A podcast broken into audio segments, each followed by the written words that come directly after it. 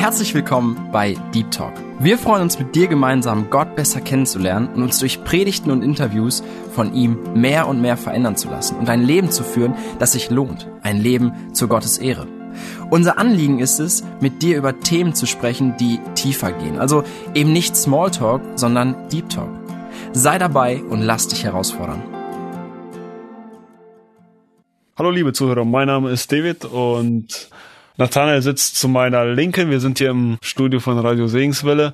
Ja, hallo auch von mir. Ich freue mich heute hier sein zu können, dass wir hier sind. Wir haben etwas Besonderes vor heute. Und zwar durften wir uns mit einer Frage beschäftigen und damit haben wir uns nicht alleine beschäftigt. Es ging um das Thema Erfüllung im Beruf.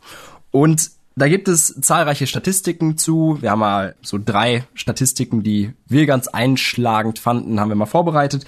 Und zwar sind in Deutschland etwa 44 Millionen Erwerbstätige. Das ist schon eine ganze Menge, das ist immerhin fast die Hälfte der Einwohner. Und von diesen 44 Millionen sind immerhin fast 80 Prozent mindestens ziemlich zufrieden in ihrem Beruf. Für mich muss ich sagen, sehr überraschend. Und dass nur drei Prozent mindestens ziemlich unzufrieden sind. Also entweder sehr unzufrieden oder völlig unzufrieden. Das finde ich durchaus interessant. Das heißt, die Situation in Bezug auf Arbeit sieht ganz gut aus und auch die Motivation zur Arbeit zu gehen. Das ist, wie man jetzt vielleicht zuallererst mal vermuten könnte, das Geld. Das hat sich widerlegt, sondern die meisten gehen wegen eines guten Verhältnisses zu ihren Kollegen, gehen sie gerne zur Arbeit. Das andere ist eine spannende Tätigkeit und ein hohes Gehalt steht dann erst an dritter Stelle. Und wir hatten das große Privileg, diese Statistiken anhand von einer ganz kleinen Personengruppe mal zu testen, sind in die Stadt gegangen und haben ein kleines Interview gemacht. David, möchtest du uns ein bisschen was dazu berichten? Ja, wir sind einfach drauf losgegangen in der Stadt nach Detmold hier, wo wir ansässig sind äh, von Radio Segenswelle und haben die Leute mal befragt, einfach nach deren Zufriedenheit im Beruf und was den antreibt, jeden Morgen neu einfach ihre Arbeit aufzunehmen oder auch erst aufzustehen und ob sie das einfach damit zufrieden sind, ob sie das gerne machen. Und ja, da werden wir gleich ein paar Ausschnitte von hören. Ja, seid mal gespannt. Und währenddessen könnt ihr euch auch einfach mal überlegen, seid ihr zufrieden in eurem Beruf und warum geht ihr eigentlich zur Arbeit?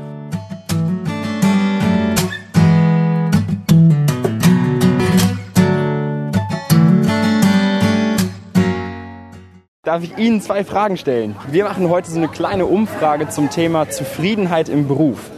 Und da die Frage an Sie, wie zufrieden sind Sie im Beruf? Ich bin sehr zufrieden. Ja, ich bin auch zufrieden. Kommt's gut? Sehr. Ich bin äh, ziemlich zufrieden in meinem Beruf. Ach ja. Ja, ich, hm, hm. Sehr zufrieden. Naja, wie erklärt man das? Bin nicht so zufrieden. Nicht so zufrieden? Okay, also ich bin äh, als kaufmännischer Angestellter bei einem Steinbruchbetrieb hier in Detmold. Ja, da bin ich jetzt schon seit 17 Jahren. Vorher war ich äh, 15 Jahre in einem Baustoffhandel.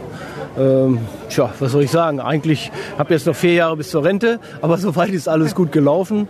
War immer ein, ja, äh, hat mich immer erfüllt der Job, hat auch äh, gewisserweise schon Spaß gemacht. Also eigentlich alles gut, ne? Ja, ich persönlich bin sehr zufrieden. Ich bin Zerspannungsmechaniker in einer sehr kleinen Firma, Firma WSW Welzlager in Bielefeld. Und ähm, genau, ich habe einen sehr ja, abwechslungsreichen Job, würde ich sagen. Und das gefällt mir gut. Ich mache Teile für die Windkraft. Und das ist schon interessant, wenn man dann durch die Straßen fährt und dann die, ja, ich sag mal, die Windräder sieht, wofür man Teile dreht. Ich bin auch sehr zufrieden und auch sehr dankbar, aber ähm, also ich bin auf der Suche nach etwas Neuem, aber momentan bin ich sehr dankbar, dass ich diese Stelle habe, die ich gerade habe, ja. Ich habe gerade aufgehört, aber es hat mir sehr viel Spaß gemacht. Ich, war, sehr viel Spaß gemacht. ich war Anwältin, ja. Ja, natürlich. Also wenn man jedenfalls das macht, was man äh, machen möchte. Ne? Es ist schwierig, wenn man irgendwie in den Beruf geht, aus irgendwelchen verkopften Gründen, die einen aber im Grunde keinen Spaß machen. Und die zweite Frage, die schließt daran so ein bisschen an. Was motiviert euch, jeden Tag zur Arbeit zu gehen? Was ist die Motivation dahinter? Dass bei mir ich jeden Tag andere Aufgaben habe, dass es total unterschiedlich ist, man weiß nicht genau, was kommt und äh, dass man immer wieder neue Herausforderungen hat und dass ich mit Menschen zu tun habe. Das äh, macht mir Spaß und dann auch zu sehen, wie die sich weiterentwickeln, macht mir große Freude. Ja, mir macht auch Spaß, Kinder zu unterstützen und zu sehen, wie die sich weiterentwickeln. Naja gut, man braucht das Geld halt zum Leben. Ne? Ja, das Mittel zum Zweck Ja, sozusagen. genau. Äh, Ich bin jetzt mittlerweile 30 Jahre in meinem Beruf und ähm, ja, den Menschen zu helfen ich weiß, dass ich was Gutes tue, dass ich überwiegend zufriedene Patienten habe. Klar, kommt, man kann es nicht jedem Menschen recht machen, ne? aber das treibt mich daran, dass ich jeden Morgen sage, jo, aufstehen, gute Laune haben, ab zur Arbeit. Nee, da gab es eigentlich keinen Beweggrund. Das ist, man fühlt sich wohl, man, klar, man verdient auch gut Geld, ist alles in Ordnung. Ne? Ähm, sagen wir es mal so, man muss hier arbeiten, um zu leben. Ne? Ich suche momentan eine andere Tätigkeit, die mir mehr Spaß macht. Weil Arbeit muss ja auch ein bisschen Spaß machen. Ja, ich würde lügen, wenn ich sagen würde, es ist nicht Geld auf jeden Fall, ne? weil äh, wenn ich nicht das passende Geld dafür kriegen würde, dann würde ich es natürlich nicht machen. Ähm, ja, aber es ist natürlich, wenn man auch ja, sieht, was man macht und wofür das ist, alles das motiviert einen auch auf jeden Fall. Ähm, ja, also meine Motivation ist, glaube ich, eher einfach den Umgang mit Menschen, also dass ich äh, unter Leuten bin, dass ich äh, ja, nicht einfach vor irgendeiner Maschine stehe alleine oder so. Also mich motiviert einfach der Umgang mit Menschen, ja. Naja, jeden Tag hat man nicht diese äh, Motivation, wie ich das nennen würde. Wenn man erstmal drin ist, hat man natürlich auch gewisse Verpflichtungen. Ne? Ich kann ja jetzt nicht sagen, ich gehe eine Woche nicht ins Büro und da stapelt sich alle oder irgendwelche Fristen laufen ab. Aber so insgesamt, wenn ich sehe, so wenn man Urlaub hatte und dann wieder dachte, ach, jetzt gehe ich wieder ins Büro, dann war man immer noch positiv gestimmt. Was motiviert mich? Naja, ich habe halt äh, meine, meine Aufgaben, die ich, die ich zu erfüllen habe und äh, das sind äh, Dinge, die ich gerne angehe und äh, ja, man hat immer mal so seine, seine Ziele, die man sich jeden Tag steckt und äh, die dann zu erfüllen, das ja, ist ein Wert an sich. Tja, ich habe drei Kinder zu versorgen gehabt und da brauchte ich unbedingt Geld. Nicht? Also musste ich schön mit dem Fahrrad von Dalborn nach Lemgo schön radeln. Jeden Morgen zehn Kilometer hin und abends zehn Kilometer zurück. Ich fuhr kein Bus noch nicht. Es ist so mal so, ne? Nee, hat sich nicht gelohnt. Mm -mm.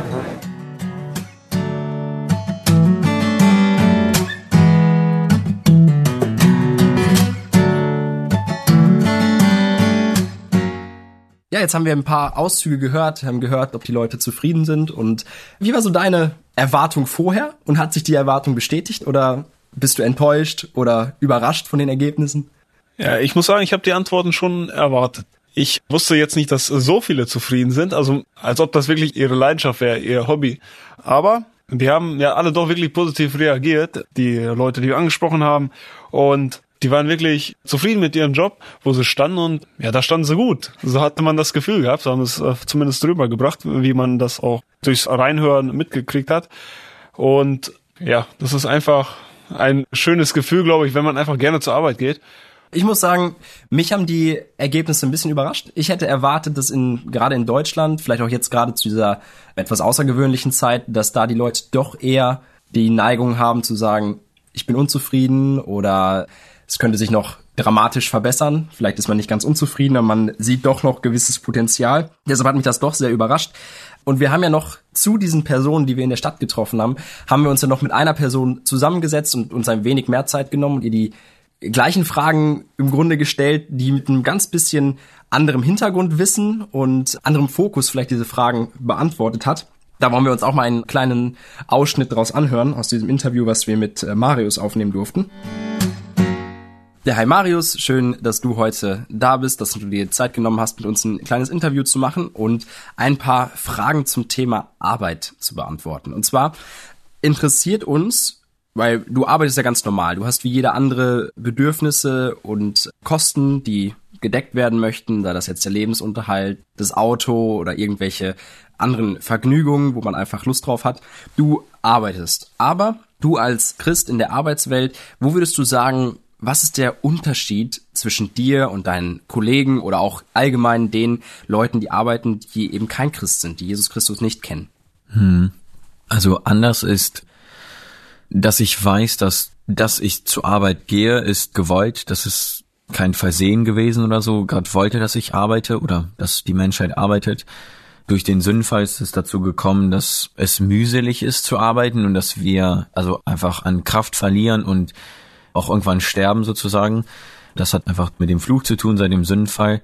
Das erschwert uns das Ganze, aber eigentlich ist Arbeit was richtig Gutes, ist was Guttuendes für uns selber, ist, man schafft was, man macht was mit den Händen. Es ist ja auch ein Teil Gottes, dass wir arbeiten, weil er uns auch gemacht hat. Er hat die Erde gemacht und so dürfen wir auch selber was kreieren. Wir haben einen Kopf, wir haben unsere eigenen Gedanken, wir erstellen Maschinen, die Sachen produzieren und so weiter. Und das kann ja nicht einfach so geschehen, sondern das passiert durch Menschen, die sich Gedanken machen, mit einem Verstand und mit Händen, die das zusammenbasteln. Und das ist etwas Schönes, was daraus entstehen kann aus unserer Arbeit. Genau, also wir sind am Schöpfen sozusagen. Das ist auch ein Teil von Gott, den wir haben, einfach weil unser Schöpfer das uns vorgemacht hat sozusagen. Ne? Genau. Das ist zum Beispiel eine, ja, eine Wahrheit oder eine Perspektive oder meine Sicht auf Arbeit ist dann diese. Ne? Ich glaube, das unterscheidet sich dann von einem Nichtgläubigen oder so. Ja, das finde ich auf jeden Fall total spannend und genial, dass du in den Dingen, die du tust, auch so Gott als, als den Schöpfer erkennst und dass dir das Freude gibt an der Arbeit, die du tust, dieses schaffende Element. Aber gibt es noch andere Gründe, die dich motivieren zu arbeiten? Ja, tatsächlich, es gibt auch andere Gründe. Ich habe Freude an der Arbeit, nicht immer, leider nicht immer, aber dennoch habe ich sie. Und sie kommt, weil, also ich bin Handwerker, ich bin äh, gelernter Fliesenleger und wenn ich so ein Badezimmer mal fließe und dann manchmal sitze ich da abends in der Türzage und dann gucke ich mir einfach das an, was ich selber geschafft habe. Und manchmal kommen mir einfach die Tränen, weil das übelst heftig ist, wenn man sich das überlegt. Du hast Baustein für Baustein Sachen zusammengestellt, du hast geklebt, du hast verfugt, du hast Silikon gemacht und dann kennst du einfach die Fehler, du kennst einfach dein Produkt und ja, man entwickelt so eine gewisse Liebe zu dem und dann denkt man auch an den Schöpfer, der, der einfach so mächtig ist, dass er aus dem Wort heraus, dass er einfach ein ganzes Universum schafft. Und das ist etwas übelst gigantisches, sage ich mal. Und das zum Beispiel führt mich dann zu Freude, dass ich auch mit schöpfen kann, weil mein Herr das tut. Ne? Genau, wie gesagt, ist nicht immer, aber wenn ich mich darauf fokussiere und dann führte mich meine Arbeit zur Freude, weil ich einfach sehe, wie wunderschön er ist und wie perfekt er ist, ne? Genau. Ja, auch das ist wirklich beeindruckend, dass du versuchst, in jedem kleinen Detail deiner Arbeit so das Göttliche zu sehen und ja auf Gott zu schauen, dass dich das motiviert und dass dir das auch Erfüllung gibt. Und ich denke an unseren Leitvers aus Kolosser 3, Vers 17, wo es auch heißt, dass wir alles zur Ehre Gottes tun wollen. Das heißt, überall wollen wir auch das Göttliche sehen und dem nachjagen und danach streben. Und wir glauben, dass das Erfüllung gibt. Und die Frage ist, bist du erfüllt in deinem Beruf, in dem, was du tust? Ja, erfüllt würde ich nicht unbedingt sagen. Also es ist schon, also es ist schon richtig Hammer und ich manchmal erschrecke ich mich, wie sehr ich mich über das identifiziere, was ich geschafft habe, weil ich das wirklich schön finde. Aber das bringt mir nicht wirklich viel was, weil wer bin ich als Mensch, der sich über die Arbeit identifiziert sozusagen und ich bin jetzt etwas Tolles, weil ich gerade keine Ahnung ein Badezimmer verfließt habe oder so ich find's schade, dass es mir manchmal den Wert gibt, genau, oder dass ich mich dadurch erfüllen lasse, aber dann komme ich immer wieder dazu, dass es mir nicht ausreicht und dann muss ich zu dem hin, der mich erschaffen hat, der mich kreiert hat und das bringt dann, also das bringt dann eine Freude, die unbeschreiblich ist, die auch sichtbar ist in Situationen, wo es einfach vielleicht menschlich gesehen nicht gut geht. Genau ja, jetzt haben wir schon gesagt, du bist Christ und du gehst vielleicht mit einer etwas anderen Motivation an die Arbeit heran, aber das heißt ja trotzdem nicht, dass alles funktioniert, dass alles glatt geht, dass immer jede Fliese gerade sitzt und jede Fuge passig ist. Aber ein Aspekt, der, der wichtig ist, ist zum Beispiel auch Treue. Und Treue im Beruf, ja, man hört immer wieder, dass man das seltener erfährt heutzutage. Aber was motiviert dich in deinem Beruf wirklich treu zu sein? Wie würdest du Treue überhaupt so definieren? Hm. Ja, als äh, ehemaliger Bibelschüler würde ich sagen, dass Treue gar nicht aus mir kommt, sondern dass einfach die Frucht des Heiligen Geistes ist. Deswegen habe ich damit eigentlich nichts zu tun. Aber dennoch glaube ich, dass, ja, um deine Frage richtig zu beantworten, ja, die Treue hat was mit, glaube ich, mit Lügen zu tun und da können wir uns, glaube ich, bewusst für entscheiden, dass wir es nicht tun, dass wir uns, also auch wenn es ein härterer Weg ist, ja, uns auch sagen, okay, nee, ich werde jetzt, auch wenn es für mich zum Nachteil ist, trotzdem die Wahrheit sagen, dass ich die Fliesen im falschen Gefälle gelegt habe und nicht, nicht mein Mitarbeiter oder so, ne?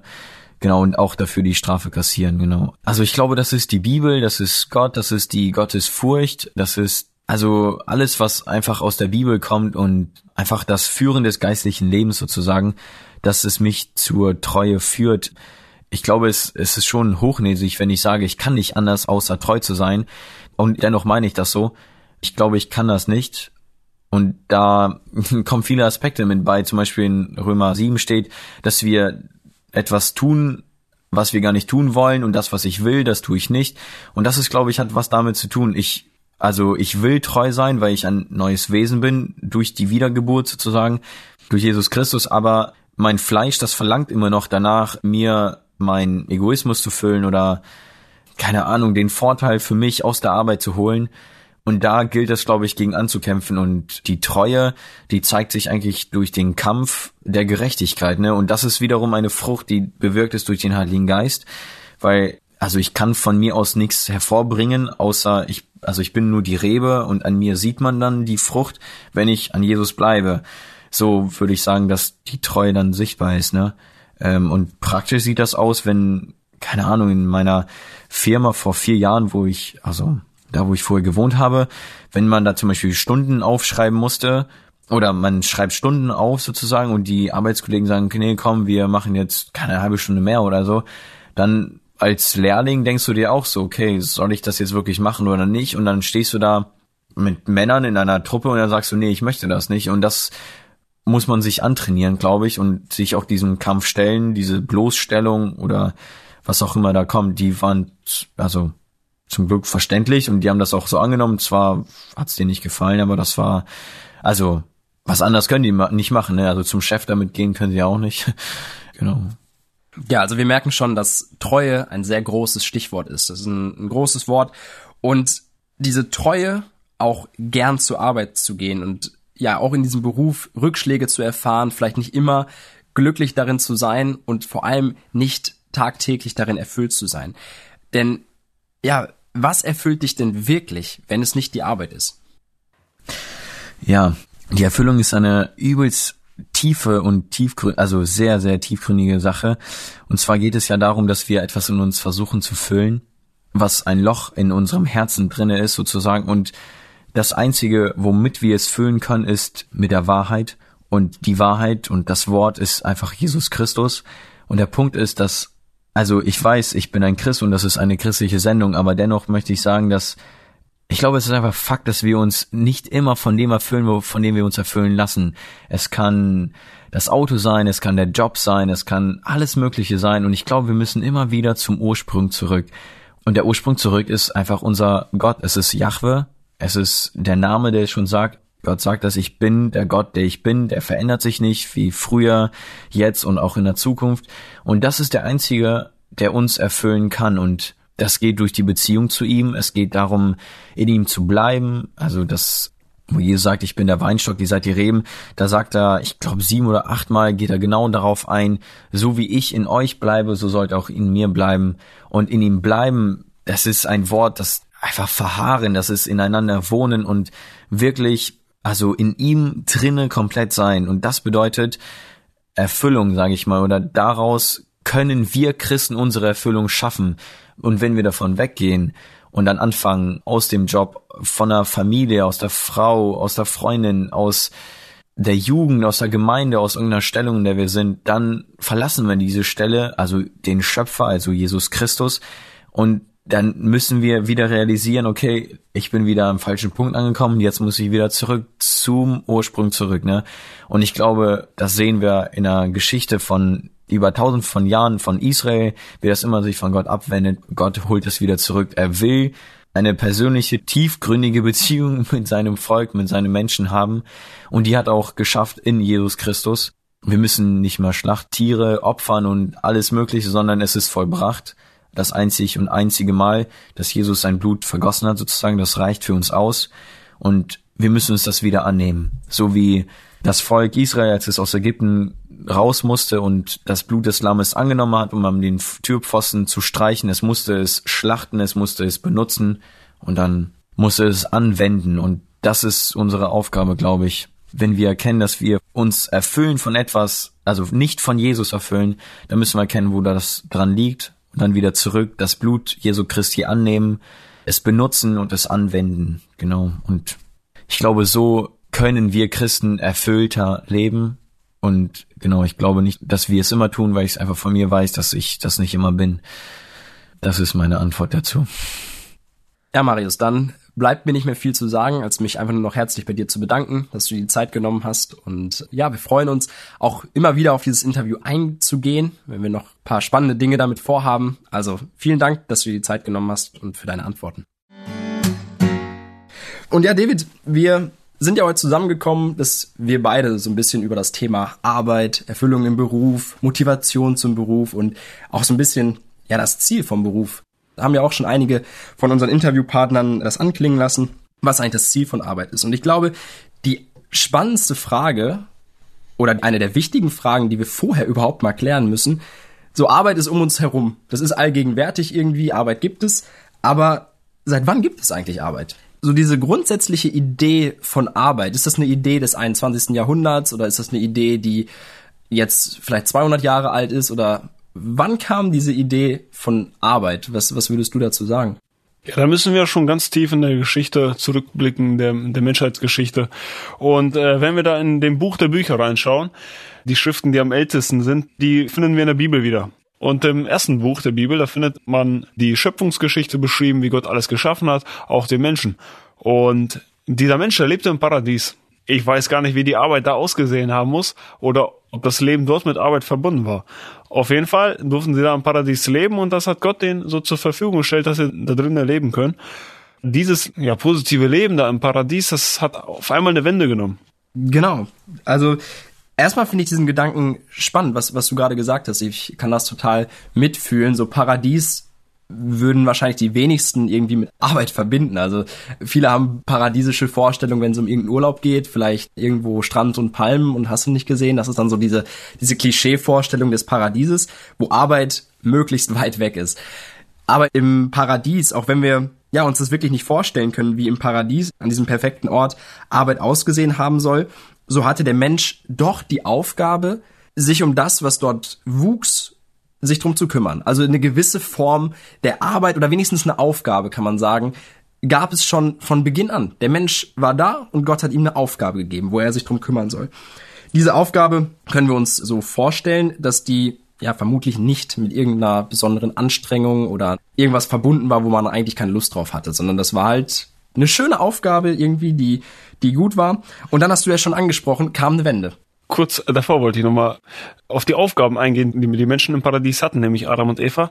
Wir wissen, dass Gott hat auch Adam eine Aufgabe gegeben, dass er soll die Tiere auch benennen. Das heißt, gewisse Verantwortung durfte er schon im Garten tragen und er hatte Verantwortung für die Natur und für die Tiere. Und diese Aufgaben, die sind nach wie vor stehen die Aufgaben und diese Verantwortung, die haben wir nach wie vor als Menschen zu tragen für die Natur, dass wir darauf Acht geben und auch damit wertschätzend umgehen. Aber das hielt ja nicht lange an. Diese eine Aufgabe haben sie noch bekommen, nämlich, dass sie nicht essen dürfen von einem Baum. Und daran haben sie sich nicht halten können. Ist auch spannend. Ne? Wir haben in dem Interview, was wir in der Stadt geführt haben und was ja auch, auch gang und gäbe ist, was ja auch die Entwicklung, wo wir später das auch erkennen werden, was die Bibel auch klar sagt, dass das Resultat der Arbeit ist, dass ich meinen Lebensunterhalt bestreiten kann, dass ich was zu essen habe, dass ich überleben kann. Und das schien ja im Garten Eden, im Paradies gar nicht so zu sein, ne? sondern es wuchsen einfach überall Bäume und sie konnten von allem essen, außer halt von dem einen, da durften sie nicht von essen. Aber es schien nicht, dass das eine war nicht verbunden mit der Arbeit. Also sie, es, Gott hat nicht gesagt, ihr müsst das machen, sonst kriegt ihr nichts zu essen, sondern es war irgendwie, ja, die hatten einfach eine Aufgabe bekommen und dann kam die lang angesprochene Wende. Es ist was passiert und zwar haben wir schon gesagt, es gab diesen einen Baum, von dem sie nicht essen durften. Und dann haben sie doch davon gegessen. Es kam zum sogenannten Sündenfall. Also der Mensch hat das erste Mal ungehorsam gegenüber Gott gehandelt und die, die Verbindung zu Gott, die war zerstört. Gott konnte nicht mehr Gemeinschaft haben mit den Menschen, weil Gott alleine heilig ist, ohne Sünde und keine Gemeinschaft mit der Sünde haben kann. Jetzt war der Mensch ungehorsam, ist dementsprechend auch aus dem Paradies rausgeflogen, durfte da nicht mehr rein, durfte keine Gemeinschaft mehr mit diesem Ort haben, wo Gott gegenwärtig war.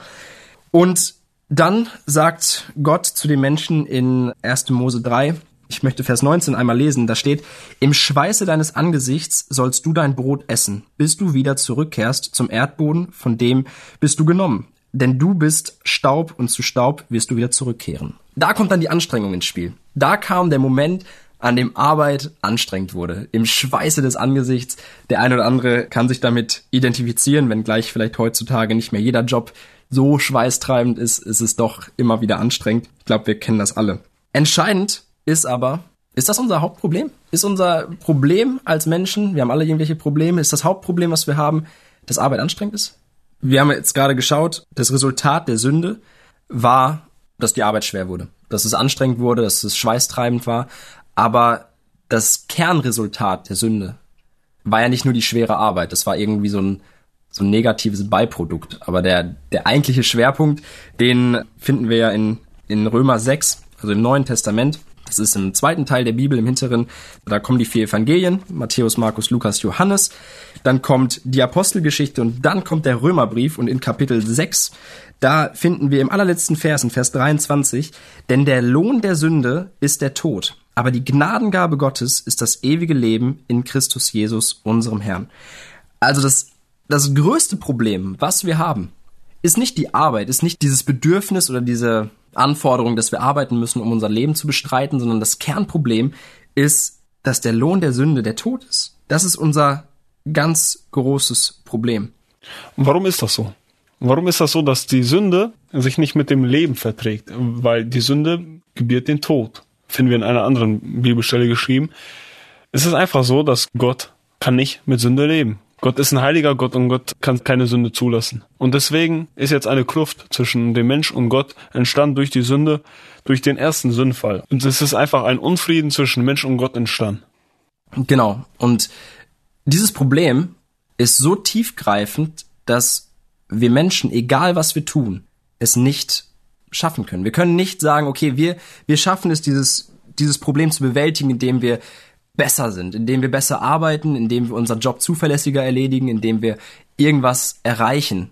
Das geht einfach nicht. Das wird unser Kernproblem nicht verändern. Und doch, um nochmal bei diesem Punkt auch der Arbeit zu bleiben, haben wir ja gesagt, okay, die Arbeit oder diese Aufgabe war schon eine Uridee. Die war schon im Paradies, in diesem perfekten Zustand. Die Arbeit kam nicht erst danach. Und Arbeit soll jetzt auch nicht zu negativ bei wegkommen, sondern ich gehe auch zum Beispiel sehr gerne arbeiten. Ich weiß, du gehst auch gerne arbeiten. Und Arbeit, ich wünsche mir für jeden, dass Arbeit Spaß macht und auch eine gewisse Freude hat, dass man dabei Freude haben kann. Und die Arbeit, die kann uns auch vor etwas schützen. Weil die Bibel sagt auch an anderer Stelle, und ich glaube, das kennen wir alle, wenn uns langweilig wird, wenn wir zu viel Zeit haben, dann kommen wir auf sehr schlechte Ideen manchmal. Und das resultiert dann wieder in Sünde, in diesem, diesem Kernprodukt, was uns von Gott trennt. Also man kann einfach sich mal jetzt die Frage stellen, was haben wir davon, wenn wir arbeiten gehen? Was für positive Nebeneffekte haben wir von der Arbeit? Du sagtest einmal schon das Problem, ja, die Langeweile, die haben wir dann schon mal nicht mehr, nämlich wirklich viel Zeit verbringen wir tatsächlich auf der Arbeit. Was haben wir noch von der Arbeit? Wir haben schon einiges in den Interviews gehört von den Leuten, was für Stichpunkte die genannt haben, warum die gerne zur Arbeit gehen. Ja, da gab es zum einen sicherlich diese Erfüllung im, im Beruf durch Herausforderungen. Herausforderungen im Beruf, die man bewältigen kann. Menschen, die man anleitet, wo man merkt, boah, das, was ich denen beibringe, das bringt ihnen was. Sie kommen weiter. Oder ich erinnere mich an den Zerspannungsmechaniker, der, der gesagt hat, ey, das ist einfach schön, dieses Endprodukt zu sehen und zu sehen, das, was ich gemacht habe, ist Teil von diesem riesengroßen Windrad. Oder, oder der Marius, der auch erzählt hat, was das für ein, für ein schönes Gefühl war, zu sehen, Mensch, dieses Badezimmer, das habe ich fertig gefliest. Das sieht jetzt richtig schick aus. Also diese Motivation, das erfüllt einen irgendwie schon. Und ich glaube, das ist für viele ein Leitmotiv, diese Arbeit, die sie tun wir sind ja alle ein Teil der Gesellschaft und man merkt das in jedem einzelnen Beruf, wie er da mitwirkt und ein jeder ist ein Rad oder auch eine Schraube, wie auch immer, hat seine Aufgabe einfach in der Gesellschaft, damit das alles funktioniert. Ich kann mich mit dem Zerspannungsmechaniker auch gut identifizieren. Ich bin selber Zerspannungsmechaniker und arbeite auch in der Energiebranche und ja, das ist einfach gut zu wissen, dass man ein Teil ist der Gesellschaft und daran auch teilhabt, dass das so alles funktioniert, wie es funktioniert und das mittlerweile einfach global Teile werden überall exportiert und das ist einfach schön zu wissen. Man weiß, wofür man es macht. Einfach die Aufgabe im Beruf zu sehen und auch die Veränderungen. Ja, also definitiv, wir haben, wir haben viele verschiedene Motive und das ist ja auch wirklich, wirklich gut. Ne? Also ich glaube, einen Job, wo man jeden Morgen hingeht, auf den man überhaupt kein, keine Lust hat, wo man jedes Mal sich denkt, boah, jetzt wieder acht, neun Stunden pure Quälerei, ich glaube, das kann einen schon auch irgendwie kaputt machen. Das ist, das ist kein schöner Zustand. Aber David, denkst du, in diesem, in diesem schönen Zustand, auch den du erlebst auf der Arbeit, dass du sagst, ja, mir macht dieser Job wirklich Freude, mir macht das Spaß. Siehst du da eine Gefahr drin? Was denkst du, könnte passieren, wenn du zu viel Spaß bei der Arbeit hast? Weil die Gesellschaft heute, es fängt ja so an. Also man geht in eine Schule und man kriegt irgendwie von Anfang an diesen Gedanken mitgegeben, gerade jetzt auch im 21. Jahrhundert, du musst dich irgendwie verwirklichen in deinem Beruf, es muss dir Spaß machen, irgendwie in diesem Beruf Erfüllung suchen. Und Marius hat es in dem Interview auch schon anklingen lassen. Ist das überhaupt das Ziel, was die Bibel zum Beispiel nennt? Ist es das Ziel vom Beruf, dich zu erfüllen? Oder hat es sogar eine Gefahr, wenn der Job zu viel Spaß macht? Ja, das Problem ist bekannt. Ne? Wir kennen das Problem, wenn man zu viel arbeitet. Wir haben das in der heutigen Gesellschaft schon häufiger, dass ein Burnout auftritt und so weiter. Man arbeitet sehr für eine Sache und man ist da sehr intensiv mit bei und ja, es erfüllt einem nicht ganz am Ende und es macht einen fertig. Das ist eine Gefahr von der Arbeit. Wir können auch andere wichtige Sachen im Leben vernachlässigen, wie Familie und Freunde. Auch das ist eine Gefahr von Arbeit, wenn das sehr viel Spaß macht und wir uns darin sehr reinsteigern in der Arbeit. Also muss man sich ganz klar die Frage stellen, ja, wofür arbeite ich und wie viel soll ich arbeiten? Vielleicht auch eine ganz interessante Frage, die jeder wahrscheinlich für sich individuell fragen muss und auch beantworten vor allem muss.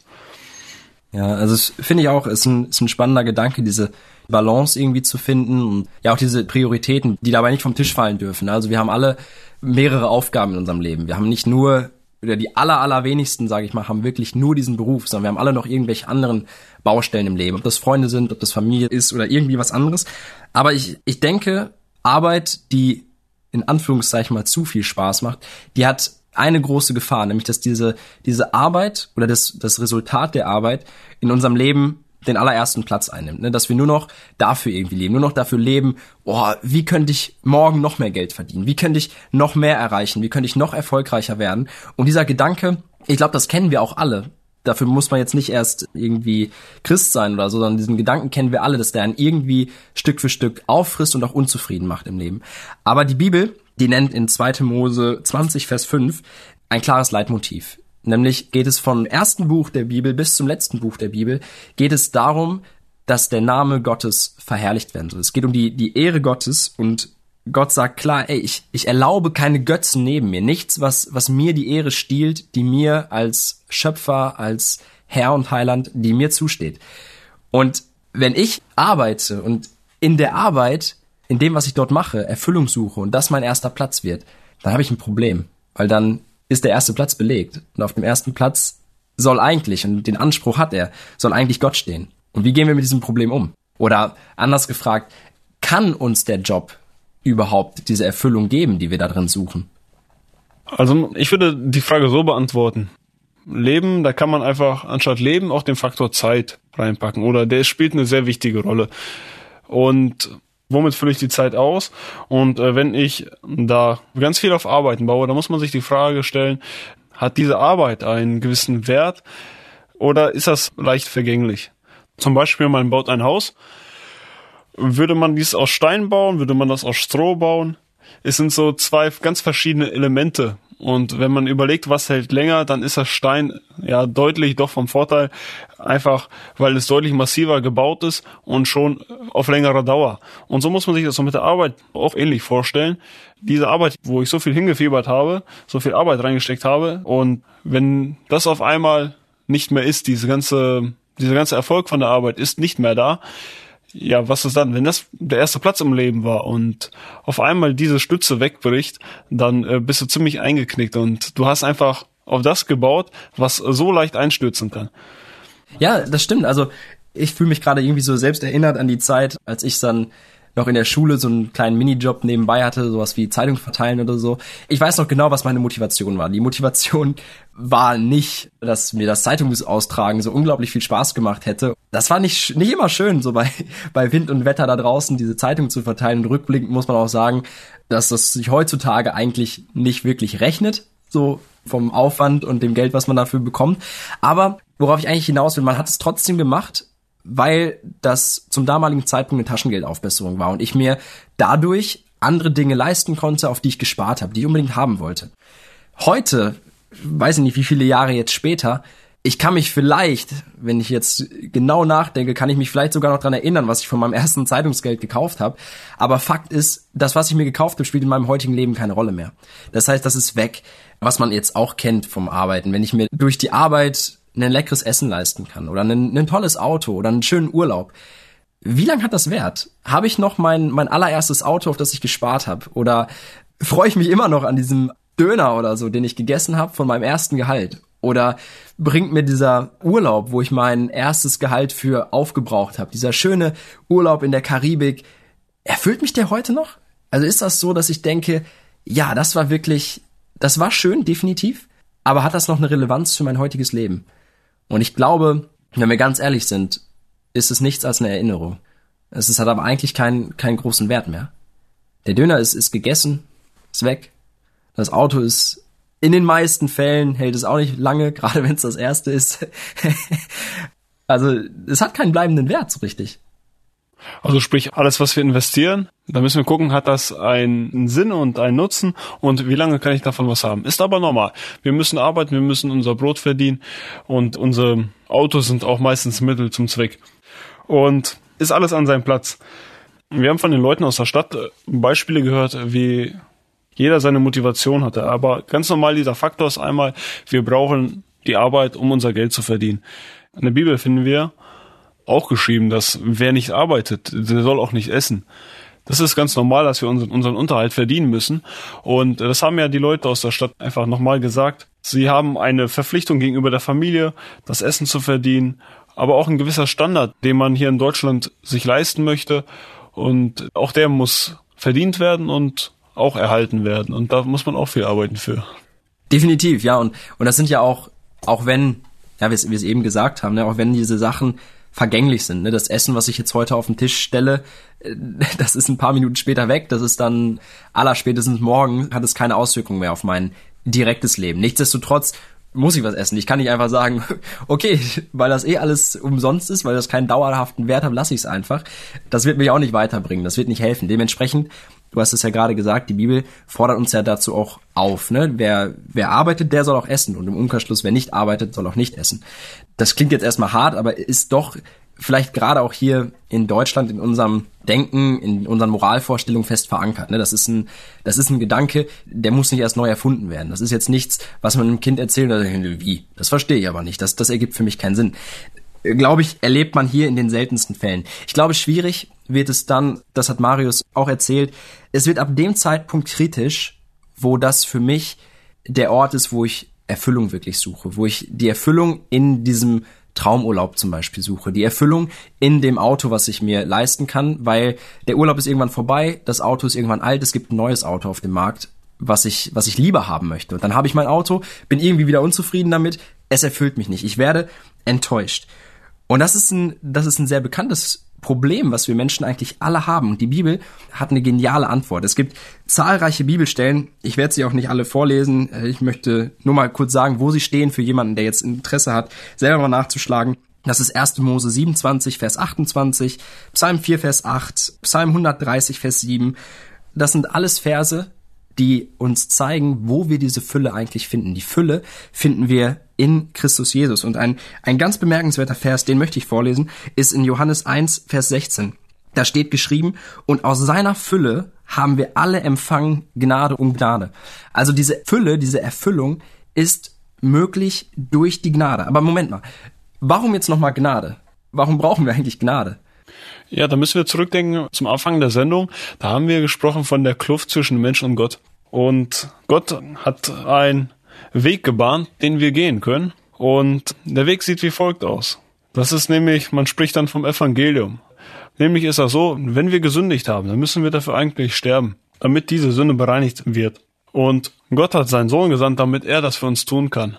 Wenn wir dies annehmen und Jesus um Vergebung bitten und einfach die Schuld auf ihm ablegen, so wird er unser Fürsprecher sein und wir werden mit Gott Frieden schließen können und es wird wieder funktionieren zwischen Mensch und Gott. Wir werden eine Beziehung wieder aufbauen können und dann hat man diese Gnade bekommen von Gott, nämlich die Vergebung der Sünden und man kann jetzt einfach ein neues Leben starten mit Gott und auch ihm dienen. Ja, das ist, ja, das ist das Evangelium. Das ist so wunderbar. Und ich glaube, wenn wir, Sünde ist so ein, ist ein Wort, womit einige Schwierigkeiten haben werden. Aber ich glaube, wenn wir unser Leben an uns vorbeiziehen lassen und schauen irgendwie, was ist eigentlich Sünde? Was nennt die Bibel Sünde? Das ist ja schon Ungehorsam gegenüber Gott. Und die, die Bibel macht es sogar noch viel, viel deutlicher, dass schon Gedanken Sünde sind. Wenn ich was, was Schlechtes denke, habe ich schon gegen Gott gesündigt, weil Gott absolut rein ist, absolut perfekt ist und keine Sünde in sich hat und auch nicht dulden kann. Und ich glaube, wenn, auch wenn du dich heute zu Hause vielleicht fragst und sagst, ja Mensch, so schlecht bin ich ja gar nicht oder ich bin auf jeden Fall besser als andere, dann mag das vielleicht objektiv stimmen und auch subjektiv mag das vielleicht richtig sein. Aber darum geht's gar nicht. Sondern es geht darum, dass wir alle gesündigt haben. Wir hatten alle mal einen schlechten Gedanken. Wir haben alle mal irgendwas gemacht, von dem wir ganz genau wissen, das war falsch. Das war nicht richtig. Und ab genau diesem Punkt haben wir allerspätestens das Problem der Sünde. Wir haben das schon viel früher, wir haben das schon geerbt, wir sind schon in Sünde geboren worden. Aber für dich vielleicht unvorstellbar, aber spätestens an dem Punkt, an den du jetzt vielleicht denkst, wo du genau weißt, ja, da habe ich, da habe ich was Falsches gemacht. Allerspätestens hier brauchen wir diese Gnade, diese Gnade, in der wir Erfüllung finden. Und vielleicht hast du auch schon mal probiert, für diese schlechte Tat, die du gemacht hast, zu sagen, ja, ich acker, ich arbeite richtig daran, um das irgendwie wieder gut zu machen. Vielleicht hast du, warst du bereit, eine große Summe an Geld zu bezahlen, um dieses Problem wieder aus der Welt zu schaffen.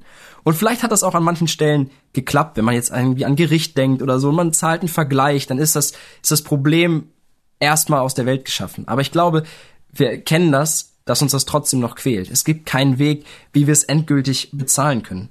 Und dafür, das ist das, was David ja eben so schön gesagt hat, dafür hat Gott seinen Sohn geschickt. Jesus Christus, der das Leben geführt hat, was du und ich nicht führen können. Ein Leben ohne Sünde und ist als das vollkommene Opfer am Kreuz, das feiern wir immer zu Ostern, ist er gestorben. Aber er ist nicht nur gestorben, sondern er ist auferstanden, weil er eben ohne Sünde war. Und das ist, das ist das Evangelium, das ist die, die rettende Botschaft. Und das hat Wert.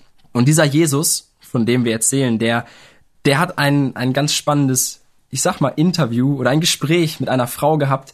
Das können wir im Johannesevangelium Kapitel 4 nachlesen.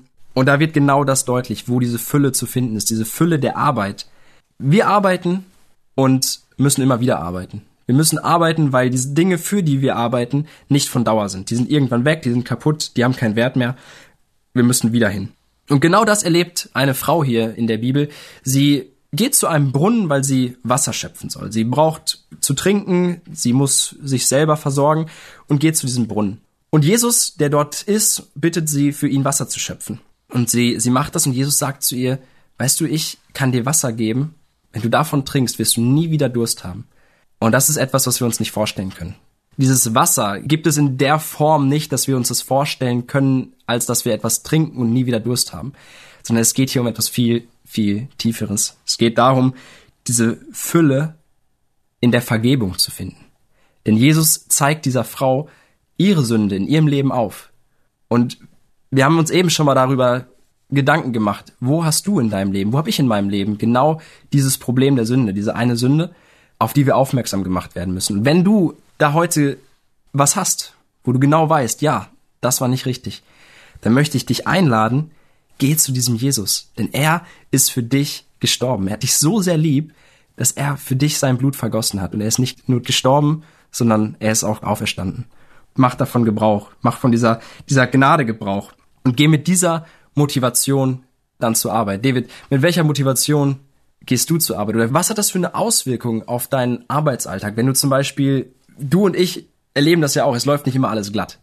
Aber wie gehen wir damit um?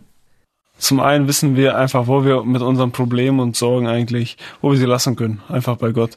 Aber ganz wichtig ist, wenn alles mal nicht glatt läuft, dann weiß ich, dass das nicht die erste Priorität ist, dass es im Beruf gut klappt, sondern ich sehe darin nicht den Sinn des Lebens. Es ist ein Teil dessen. Es ist ein Teil vom Leben, dass man arbeiten muss und es läuft einfach nicht alles klappt. Es sind die Tage und die anderen Tage, ne? Ja, ich denke, das ist aber auch eine echt wichtige Botschaft, die du gerade weitergibst, weil nur weil man jetzt jetzt Christ ist, weil man wirklich daran glaubt, dass Jesus Christus der einzige Weg ist, um dieses Problem der Sünde zu lösen, dieses Problem, was, was uns schlussendlich den ewigen Tod einbringt. Wenn wir daran glauben, werden wir ja nicht zu Supermenschen. Wir werden ja nicht zu Menschen, denen alles permanent gelingt, wo kein schlechter Tag mehr im Leben ist, sondern wir sind genauso Menschen wie alle anderen. Nur, dass wir eine, eine Ewigkeitshoffnung haben, eine Ewigkeitsperspektive und dass uns das immer wieder zurückbringt eigentlich. Wenn wir uns verlaufen haben in unserem Alltag und verrannt haben, dann wissen wir immer, wir können zurückkommen. Marius hatte das auch einmal so schön gesagt, dass das immer wieder mal passiert, dass man sich in dieser Arbeit verliert und das plötzlich einen Wert bekommt, die sie eigentlich gar nicht haben soll, aber man kann zurückgehen. Man kann zu Gott gehen, zu Jesus gehen und sagen, Jesus hier, ich krieg das einfach nicht hin. Hilf mir bitte, verändere mich. Und das ist eine, eine richtig wertvolle Sache. Und wir haben, um das Ganze vielleicht auch für dich, der du das jetzt hörst und dich fragst so, ja, okay, was kann ich denn damit jetzt anfangen? Wie kann ich das auf mein Arbeitsleben übertragen? Gerade auch das mit der Gnade und mit dem Evangelium. Und es gibt mindestens zwei, es gibt wahrscheinlich noch viel mehr, aber zwei besondere Beispiele in der Bibel von zwei Personen, die uns große Vorbilder sind darin, wie sie gearbeitet haben. Und das ist einmal, den ich jetzt echt besonders irgendwie hervorheben möchte, ist, ist der Josef. Vielleicht hast du auch schon mal von, von Josef gehört. Josef wurde von seinen Brüdern verkauft in die, in die Sklaverei nach Ägypten und ja, hat dort in verschiedenen Jobs gearbeitet. Der hat vom, vom Sklaven über quasi die nächste Stufe von Sklave, als er dann Haussklave war, dann äh, kam er ins Gefängnis und das Ende der Geschichte ist im Grunde, dass er der, der zweite Mann hinterm Pharao war im, im gesamten Land. Und er war in jedem seiner Dienste einfach unfassbar treu. Es ging ihm immer in erster Linie darum, dass, dass Gott an erster Stelle steht, dass er diese Gebote Gottes hält, dass das für ihn wichtig ist. Und er, er hatte ja einige Sachen in seinem Leben, Herausforderungen, wo das nicht immer so leicht war. Ne? Und ich glaube, boah, ich, ich würde mich freuen, wenn ich, wenn ich jedes Mal sagen könnte, yo, da habe ich reagiert wie Josef, da habe ich mich nicht aufgeregt, da war ich trotzdem gehorsam, treu. Aber so dieser, dieser Fleiß, würdest du sagen, dass dieser Fleiß durchaus eine, eine Eigenschaft ist, die wir vor allem aus der Bibel auch lernen können? Dieses fleißig sein in der Arbeit und treu? Auf jeden Fall lernt uns die Bibel den Fleiß an der, an der Arbeit und paar Eigenschaften, wie wir unsere Arbeit verrichten können. Und äh, dazu zählt einmal die Treue, dass wir das ja einfach zuverlässig machen können und unser Bestes auch geben. Und das hat auch Josef so weit nach oben gebracht, vom Sklaven bis zum zweiten Mann im ganzen Land. Einfach diese, diese Treue zum Dienst und der Fleiß und die Aufrichtigkeit, die wurden richtig belohnt und er konnte es wirklich weit bringen. Und das ist auch das, was die Bibel uns lehrt, dass wir diese Aufgabe, die wir bekommen haben, dass wir die auch gut tun, so tun, als ob wir es für Gott tun würden weil Gott sieht das alles, diese Aufgaben, die wir machen. Und wir müssen uns das einfach so vorstellen, dass unser Vorgesetzte ganz Zeit hinter uns steht und Gott ist ja wirklich quasi unser Vorgesetzter. Er sieht alles und weiß, wie wir die Arbeit machen, ob wir das aufrichtig machen oder ob wir ihm gerade irgendwas Unehrliches machen wollen, irgendwas vertuschen möchten. Und wenn wir die Arbeit korrekt machen, so wird Gott auch die Arbeit segnen und so wie auch bei Josef, der es wirklich weit gebracht hat am Ende. Ja, absolut. Das finde ich ist immer so spannend, dass bei Josef echt, also wenn, wenn du zu Hause Interesse daran hast, liest die Geschichte unbedingt nach. Die wirst du in 1. Mose, also ganz am Anfang der Bibel finden, so um Kapitel 39, 40 rum, da ist dann die, die Szene, wo Josef in, in Ägypten ist. Fangen gerne ganz vorne am besten an. Und das finde ich so interessant, dass immer wieder steht, das sind ja alles Jobs, die, die sich Josef jetzt nicht ausgesucht hat. Ne? Also der ist jetzt nicht von selber hingegangen, hat gesagt zu seinen Brüdern so, hier, verkauft mich mal in eine Sklaverei, ich werde jetzt Sklave, ich gehe danach ins Gefängnis und sowas. Das hat er sich ja alles nicht ausgesucht. Und trotzdem war es ihm immer wichtig, in all diesen Jobs treu zu sein, fleißig zu sein. Gott hat das immer wieder gesegnet. Und ich mag auch diese demütige Haltung von ihm, als er dann irgendwann dem Pharao auch die Träume erklärt und deutet kündigt er dem Pharao an, dass da sieben Jahre kommen werden, in dem sie ganz viel ernten werden, in dem es dem Land richtig gut geht, also wo, wo Gott es richtig segnen wird. Und danach kommen aber auch sieben Jahre, in denen gar nichts mehr wächst, in denen komplette Dürre und, und Hungersnot herrschen wird. Und das hat er gemacht, damit sie sich darauf vorbereiten können. Und Josef, dem Gott diesen Traum erklärt hat, wo Josef das dann an den Pharao weitergehen durfte, der hat dann gesagt so, es war seine Chance, aus dem Gefängnis rauszukommen. Und trotzdem hat er gesagt, sucht euch jemanden fähigen, der das umsetzen kann. Ich weiß nicht, aber ich finde die Versuchung groß, wenn ich im Gefängnis säße und diese, diese Erkenntnis bekommen hätte, dann nicht zum Pharao zu sagen, du, weißt du, und ich weiß schon, wie du es machen kannst.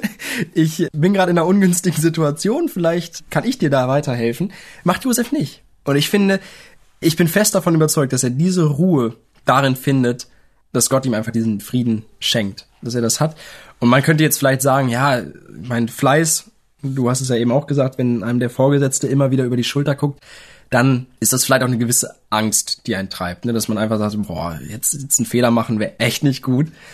Aber da finde ich dann das zweite Beispiel von Daniel total klasse. Daniel hat ja fast einen, einen relativ ähnlichen Lebenslauf wie Josef an, an einigen Stellen und ist dann auch beim König und bekommt dann, das ist zwar keine richtige Dienstanweisung, sondern eher eine Lebensanweisung, dass er nicht mehr zu Gott beten soll. Und die Strafe ist, ist heftig, also Löwengrube bei so hungrigen Löwen. Das ist, ist glaube ich, nicht, was man sich so wünscht. Und trotzdem ist Daniel Gott mehr nachgefolgt als dem, was der König da gesagt hat. Und Gott hat ihn bewahrt, Gott hat Segen geschenkt. Und ich finde, was man bei den beiden total sieht, ist unser Leitvers. David, was besagt unser Leitvers? Ja, und in unserem Leitvers steht geschrieben, und alles, was ihr tut, mit Worten oder mit Werken, das tut im Namen des Herrn Jesus und dank Gott, dem Vater, durch ihn. Am Ende unseres Berufslebens stellen wir uns vielleicht die Frage, hat sich das gelohnt? Und diese Frage haben wir auch einen unserer Gesprächspartner gefragt und sie meinte, es hätte sich nicht gelohnt. Wie erreichen wir den Punkt, dass wir sagen, am Ende unseres Lebens, ja, es hat sich gelohnt? Die Antwort darauf finden wir einfach in diesem Vers geschrieben, dass wir das einfach für Gott tun und dann lohnt sich das auch. Ja, also, also dieser Vers, der, der drückt ja echt extrem viel aus, weil es ist ja in allen unseren Lebensbereichen so zu leben, dass es Gott gefällt. Gott braucht unsere Taten nicht. Er braucht nicht irgendwie unsere Taten, um glücklicher zu werden, um vollkommener zu werden oder so. Dennoch freut es ihn, wenn, wenn wir so leben, dass es ihm gefällt. Und wir stellen uns diese Frage sicherlich, ich kann mir das zwar jetzt nicht so ganz vorstellen, aber wenn die Rente irgendwie vor der Tür steht und dann blickt man auf sein Berufsleben zurück und fragt sich, ja, hat sich's gelohnt? Die Dame, die wir interviewen durften, sie hat ziemlich schnell und ziemlich bestimmt festgestellt, nee, hat sich nicht gelohnt. Und ich glaube, diese Frage, die, die stellen wir uns zwar auch beim Beruf, aber die stellen wir uns auch am Ende des Lebens. Also stellen wir uns die Frage so, ja, wofür das Ganze? Hat sich's gelohnt? Und ich glaube, die Antwort, die ist entscheidend, weil wie geht's danach weiter? Was ist die, die Perspektive, die wir haben? Und wodurch haben wir diese Perspektive? Liebe Zuhörer, ich möchte euch ermutigen, ein Leben mit Gott, das lohnt sich immer. Ein Leben mit Gott ist viel intensiver und man spürt einfach ein Leben mit Gott, wenn man Gott nachfolgt, ein Christ zu sein. Das bedeutet ganz viel. Man hat eine Erfüllung gefunden im Leben. Und diese Erfüllung, die findet man nicht im Beruf. Über seinen Job sich zu identifizieren, das kann man vielleicht über eine gewisse Weile. Aber am Ende des Lebens wird es nicht reichen, dann hat sich das Ganze nicht gelohnt. Wir können uns nicht über unseren Job identifizieren. Den ersten Platz im Leben, den muss Gott einnehmen. Wenn Gott diesen Platz füllen wird, dann werden wir auch Spaß haben am Rest vom Leben, was alles dazugehört, nämlich der Beruf und alle weiteren Aufgaben, die anstehen. Wir werden die mit ganz anderen Augen wahrnehmen und einfach ein Leben führen zu Gottes Ehre. Ja, da ist uns ja auch der Apostel Paulus. Ich erinnere mich an ein paar Verse, wo er, wo er viel aufzählt, was er durchgemacht hat und dass er das trotzdem ja mit dieser Perspektive, mit dieser Zukunft und der Hoffnung auf Gott, dass er das sogar mit Freuden aushalten konnte, dass er mit Freuden sogar dieses Leid, was er erleben musste oder er sagt es durfte, dass das für ihn eine Freude und Gnade war und für einiges vielleicht auch der Beruf eine Art Leidensweg, den man da gehen muss.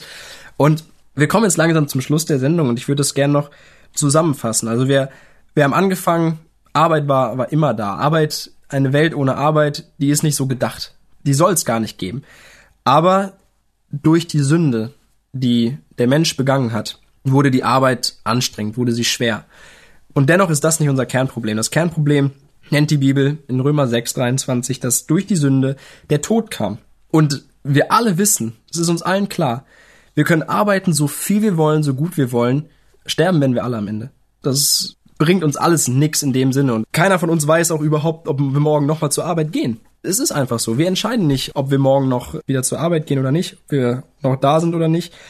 Und um unser Kernproblem zu lösen, können wir gar nichts machen.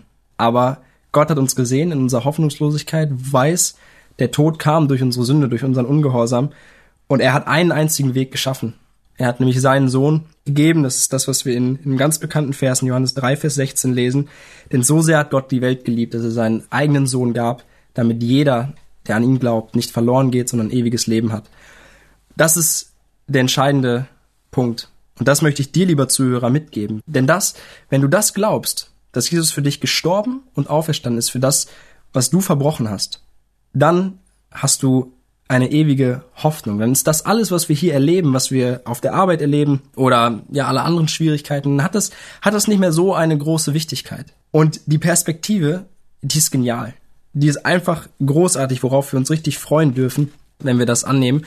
Und zwar müssen wir dafür ganz, ganz, ganz ans Ende der Bibel schauen. Und da sehen wir einen kleinen Ausblick, was das für eine, eine wunderbare Ewigkeit ist, für die wir dann leben, wofür wir arbeiten dürfen, wofür wir, so wie David es eben gesagt hat, wofür wir in unserem Leben, in jedem Lebensbereich so leben dürfen, dass es Gott gefällt. Und diese, diese Perspektive, die finden wir in Offenbarung 21 in Vers 4. Dort steht, und Gott wird abwischen alle Tränen von ihren Augen und der Tod wird nicht mehr sein. Also hier sehen wir, ne, unser Kernproblem war, die Sünde bringt den Tod und der Tod wird hier nicht mehr sein. Und Gott wird abwischen alle Tränen von ihren Augen und der Tod wird nicht mehr sein, weder Leid noch Geschrei noch Schmerz wird mehr sein, denn das Erste ist vergangen. Ihr Lieben, wir wollen euch motivieren, weiterzuarbeiten. Arbeit ist nicht schlecht, aber die Arbeit, die wird das Kernproblem von uns nicht lösen. Deshalb wünschen wir euch von Herzen Gottes Segen und hoffen, dass das für euch ein Impuls war, der für euch wertvoll ist, für die Arbeit, für euren Arbeitsweg, euer Arbeitsleben, dass ihr ja, einfach diese Gewichtung gut machen könnt, dass ihr hoffentlich die Arbeit nicht mehr an erster Stelle habt, wenn ihr es jemals hattet. Das wünschen wir euch. Ja, denn frohes Schaffen und habt Spaß bei der Arbeit. Und ja, wir haben jetzt viel über Arbeit gehört. Ich wünsche euch viel Freude bei der Umsetzung vom Gehörten und ja, dass ihr einfach daran denkt, für wen ihr das tut, diese Arbeit. Und die Arbeit wird auch belohnt werden. Alles, was ihr tut, das tut von Herzen, als dem Herrn und nicht den Menschen.